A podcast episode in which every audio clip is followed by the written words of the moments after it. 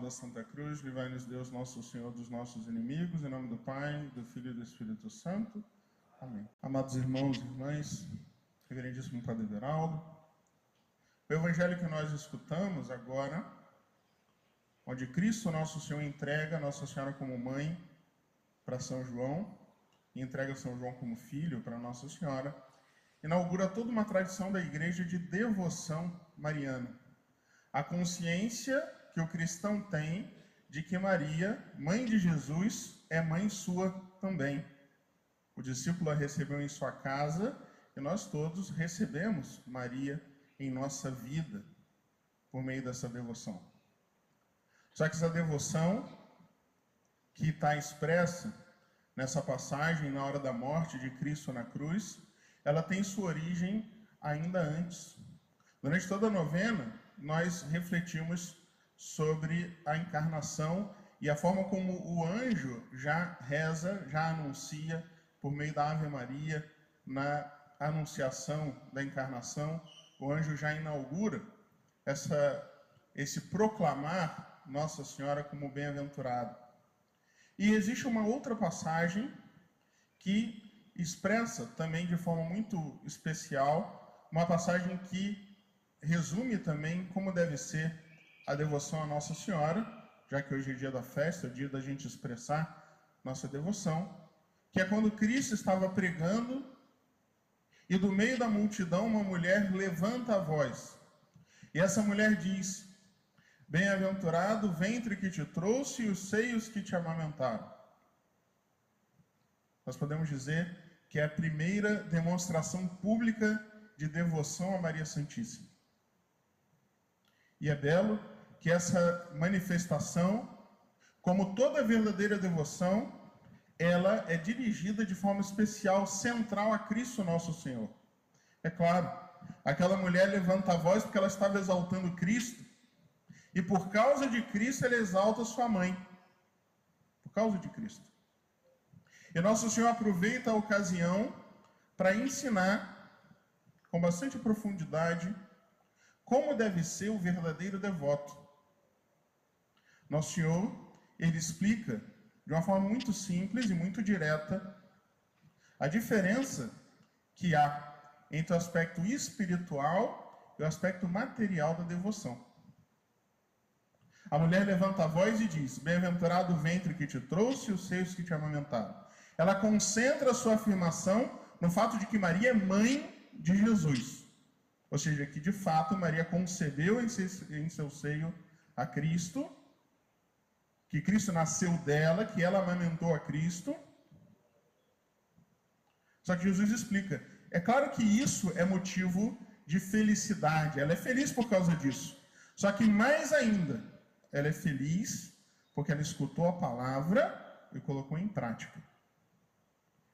Se é verdade que é motivo de felicidade ser próximo de Jesus segundo a carne, muito mais ser próximo de Jesus segundo o Espírito.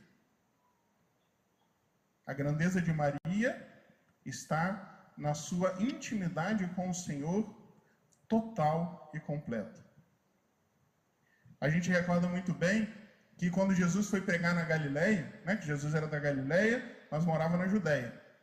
Quando Jesus foi pregar na Galileia, ele morava em Cafarnaum, mas ele foi pregar lá na região onde ele tinha sido criado, perto de Nazaré. Diz o Evangelho que os seus parentes não acreditavam. E mais, que Jesus fez ali poucos milagres pela falta de fé daquelas pessoas. Aqueles homens eram próximos de Cristo, segundo a carne, eram primos de Jesus, eles eram parentes. De que serviu para eles ser tão perto, ser tão próximo de Cristo no sangue, mas não ser próximo de Cristo no espírito? Não serviu de nada. No entanto, quando aquela vez que Cristo estava pregando e uma pessoa veio avisar Jesus, sua mãe e teus irmãos estão lá fora querem falar com o Senhor. Qual foi a resposta de Cristo? Quem é minha mãe e quem são meus irmãos? Aqueles que escutam a minha palavra. Aqueles que escutam e colocam em prática, esses são minha mãe, meu irmão e minha irmã. Olha que belo. Nossa Senhora, ela é a única que tem essa proximidade total e completa com Cristo na carne e no espírito. Antes ainda dela ser mãe de Cristo segundo a carne, ela já era mãe de Cristo, porque ela já era uma praticante da palavra do Senhor. Ela já era uma ouvinte da palavra do Senhor. Ela já concebia no seu espírito. Essa intimidade perfeita com Cristo nosso Senhor é o seu principal motivo de alegria, é sua santidade.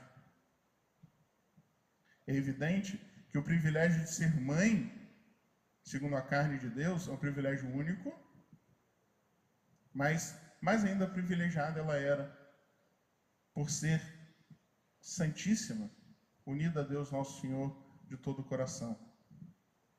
E assim como acontece aqui na devoção, da mesma maneira nós devemos viver isso. A gente sabe muito bem que toda devoção ela tem o seu aspecto mais material, mais concreto, e tem o seu aspecto mais espiritual e profundo.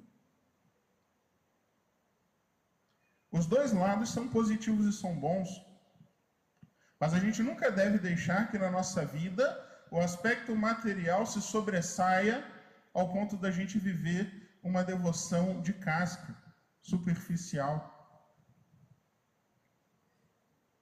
Aqui nós somos da Ordem do Carmo, e os carmelitas sempre se destacaram de forma especial pela profundidade da forma como eles viveram a sua espiritualidade. Como dizia a primeira regra lá de Santo Alberto de Jerusalém, meditar dia e noite na lei do Senhor. E todos os dias nós temos que parar para se perguntar: será que minha devoção é também assim espiritual?